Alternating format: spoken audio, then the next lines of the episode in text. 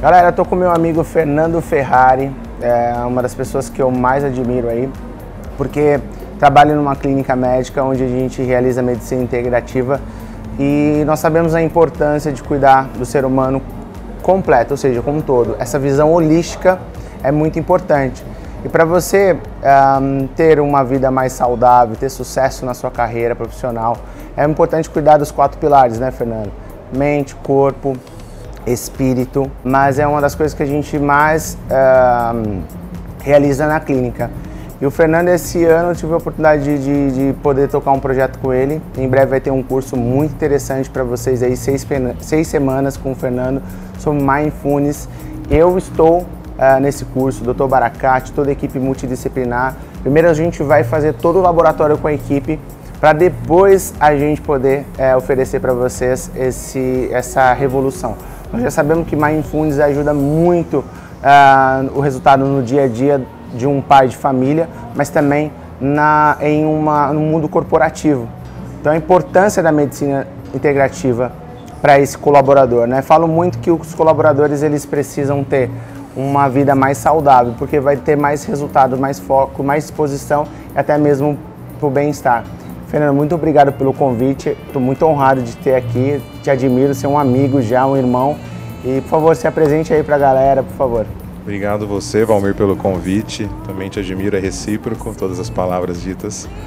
Bom, meu nome é Fernando. Eu tive o contato com o Mindfulness depois de uma crise de ansiedade. Então está tudo muito linkado com o que você falou, né, da questão da medicina integrativa e não ser algo paliativo, né? A gente chega já com o problema todo é, estourado quando a gente chega no hospital, já pedindo socorro, porque a gente não trabalhou antes, né? Eu sou mais uma dessas pessoas. Eu em 2016, voltando um pouco, sou advogado. Eu sou do interior aqui de São Paulo, sou de Aracatuba. Eu vim para advogar em São Paulo. E passei de 2010 até 2016 advogando e tive uma crise de ansiedade. No trabalho, no, no, no dia a dia do trabalho, em casa? Isso, foi, é, na verdade, é, como a gente estava comentando, a gente não percebe, né? Aos poucos. Os gatilhos. Vão acontecendo coisas, desde uma alergia, aquelas taquicardias, né? Então o corpo vai dando sinal e a gente não está acostumado a trabalhar isso só depois mesmo que, que chegou numa última instância procurar ajuda médica, mas não, não trabalha antes. Então fui tendo vários sintomas durante, né, desde a adolescência, só que depois de um, de um período aqui em São Paulo na advocacia, e no meu caso estava muito linkado com não gostar tanto do que eu fazia, foi a hora que realmente teve o pico, né? Eu tive um, uma crise de ansiedade. E na época eu procurei um médico do Einstein, um neuro, que me indicou, entre N coisas a serem feitas, terapia, exercício físico, é, vários pilares que foram mencionados, o Mindfulness, né? E aí eu fui fazer o curso de Mindfulness com um outro médico, colega dele. É um curso? Um curso. É, então, assim, é um curso de oito semanas que segue todo um protocolo americano tem um protocolo aqui da Unifesp, do pessoal da Unifesp, certo. que foi onde eu fiz o curso para uso próprio. E essas oito semanas eram presenciais na época, né? Era, foi antes da pandemia. Fui fazer esse curso e me ajudou demais. Amor, a paixão, é, a primeira vez. É, assim, ele me abriu portas porque ele me trouxe uma consciência também do quanto eu não gostava do que eu estava fazendo. Né? Então, é um tema bem amplo mas assim trazendo um pouco mais da minha história, ele me trouxe aberturas, né? Então, além da ansiedade que eu tinha, que estava linkada com N fatores, mas o fator também profissional pegando bastante, já que eu não gostava do que eu fazia, é, ele me ajudou a ter percepções. Né? Hoje você advoga ou só trabalha? Larguei a advocacia. Hoje eu curso psicologia no Mackenzie, então fiquei Legal. fascinado pela, pela prática meditativa do mindfulness, pela mente, né? por entender comportamentos humanos. Então, hoje eu estou cursando do Mackenzie a Faculdade de Psicologia, a advocacia ficou de lado. Eu amo psicologia comportamental, o que eu mais estou estudando, estou pensando em fazer é. uma coisa ligada.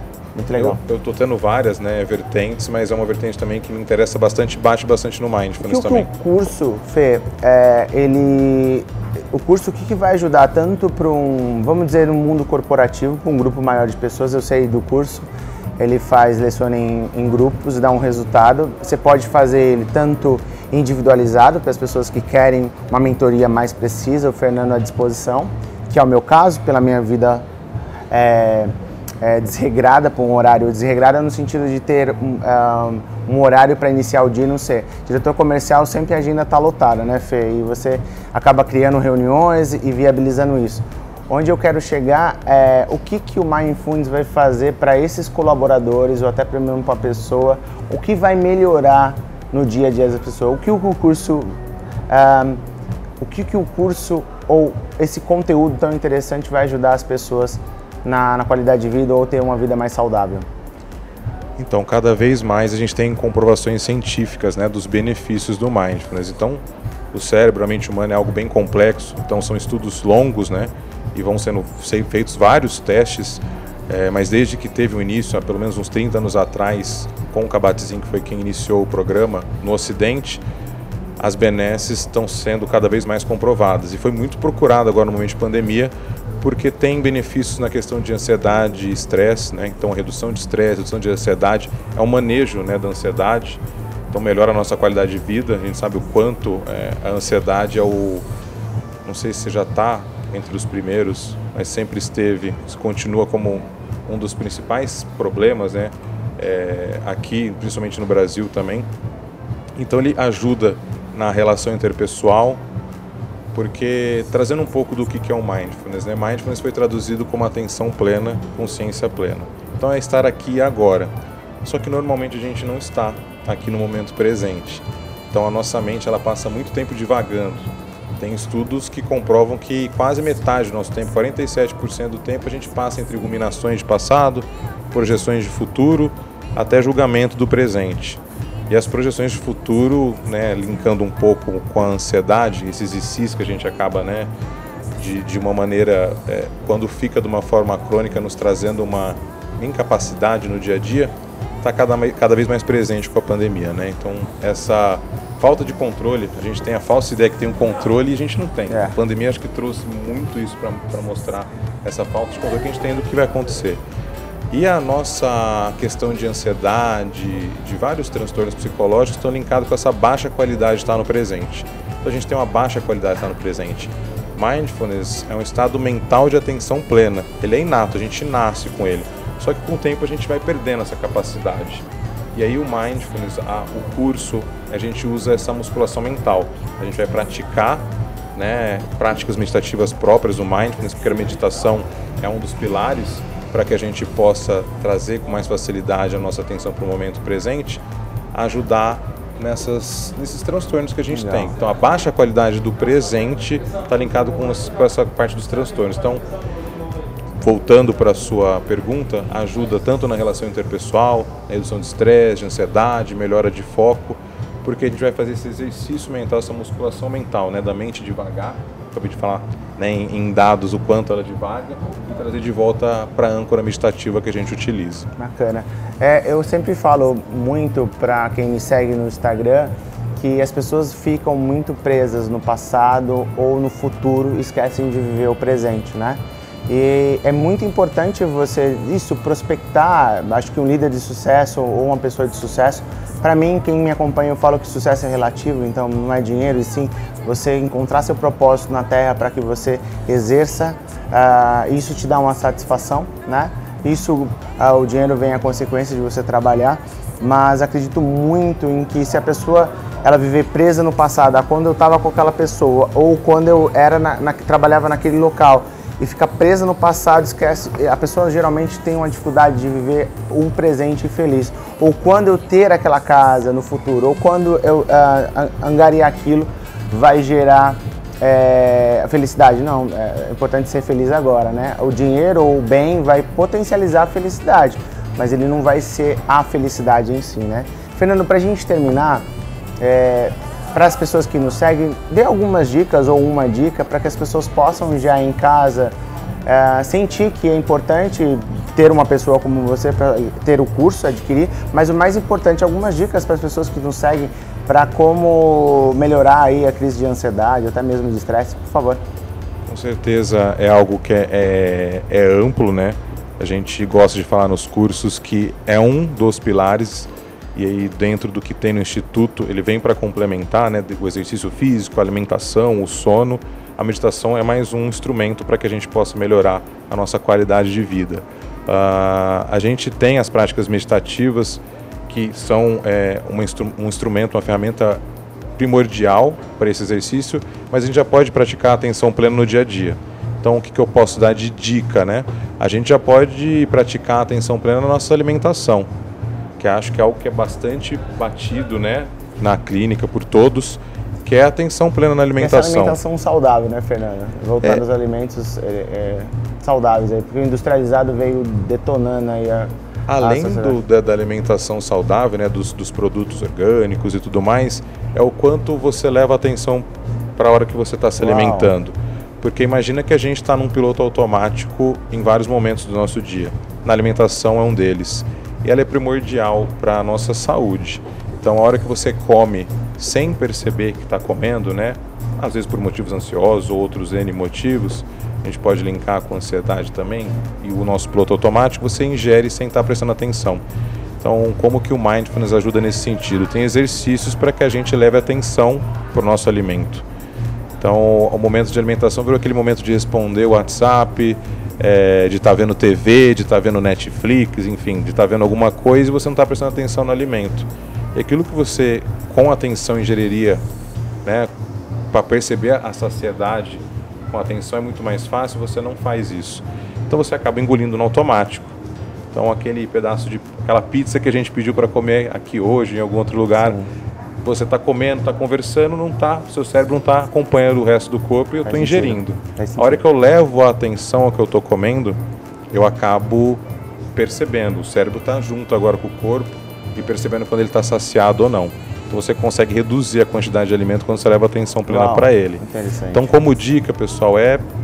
Eu sei que é bacana, a gente né, posta foto dos pratos, virou algo né, que é, é, é um, um, vamos falar um costume, mas uma, uma mania não tem problema algum a gente bater a foto do prato, aquele prato bonito, bem feito, mas colocar o celular de canto e levar atenção naquele momento ao alimento. Legal. Você está em casa, deixar o celular de lado, desligar a TV, você sentir o cheiro. Se a gente perguntar, acho que para o pessoal aqui, falar quanto tempo você não sente o cheiro da comida é que verdade. você comeu, você não, não lembra do cheiro. Sabe nem o que é, mas. Não sabe o que é, porque está comendo ali no automático. Então, uma dica é levar a atenção pelo alimento. Então, tentar mastigar mais lentamente, o lento vai ajudar a te trazer mais atenção, deixar os aparelhos eletrônicos de lado, tentar sentir o cheiro, deixar ele na boca, sentir o sabor, depois mastigar. Isso já vai estar tá você já vai estar tá exercitando o seu cérebro para aquele momento. Né? Então a mente vai estar tá divagando, igual numa prática meditativa, mas vai trazer de volta ele para o alimento. Eu aconselho isso algumas vezes. Legal. Você pode levar para o banho. Então o banho também é um momento que a gente está né? ali e numa reunião, tá todo, a turma da reunião tá lá no banho com você, né? Você tá ali no banho e não tá percebendo a água caindo no seu corpo, Uau. o sabonete no seu corpo. Então você pode levar a atenção plena para momentos do seu dia a dia. Então leve a atenção plena para o seu banho, leve a atenção plena para o seu caminhar, leve a atenção plena para a sua alimentação. Você já vai estar tá praticando. Óbvio, é difícil, mas é um exercício. Uma das coisas também que eu indico é leve sua atenção plena à sua família a, veja de fato ali a sua mãe. Aproveita esse tempo. Eu tenho muitas saudades do meu pai, né? Uma das, desses projetos que estão iniciando aqui, Mesa de Amigos, é inspirado no meu pai. Meu pai faleceu em 2013. O meu grande herói, meu ídolo. E Fernando, é... hoje eu não posso dar um abraço pro meu pai, né?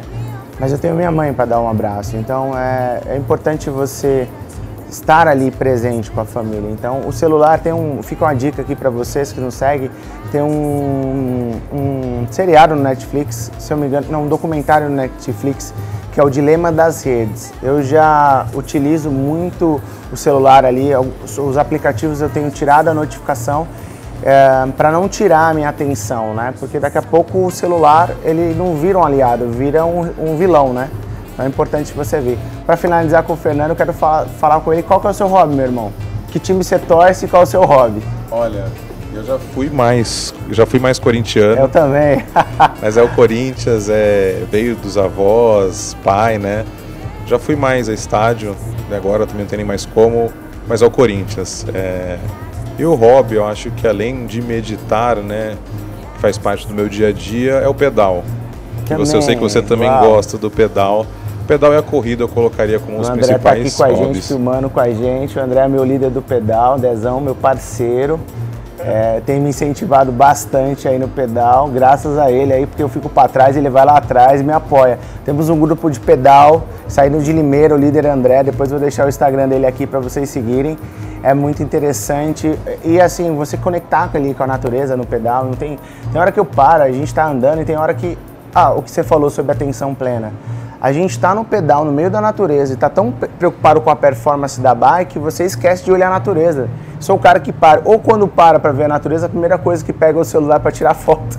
Esquece de olhar, né? Então, faça esse exercício comigo aí. É, acho que o Fernando está dando dicas. Eu sou esse drogado viciado em celular, em a vida workaholic, é, trabalho e gerar conteúdo. Mas é importante estar no presente ali. Eu queria te agradecer por tudo, meu amigo. Obrigado do coração. E esses senhores, filma aqui ideia agora.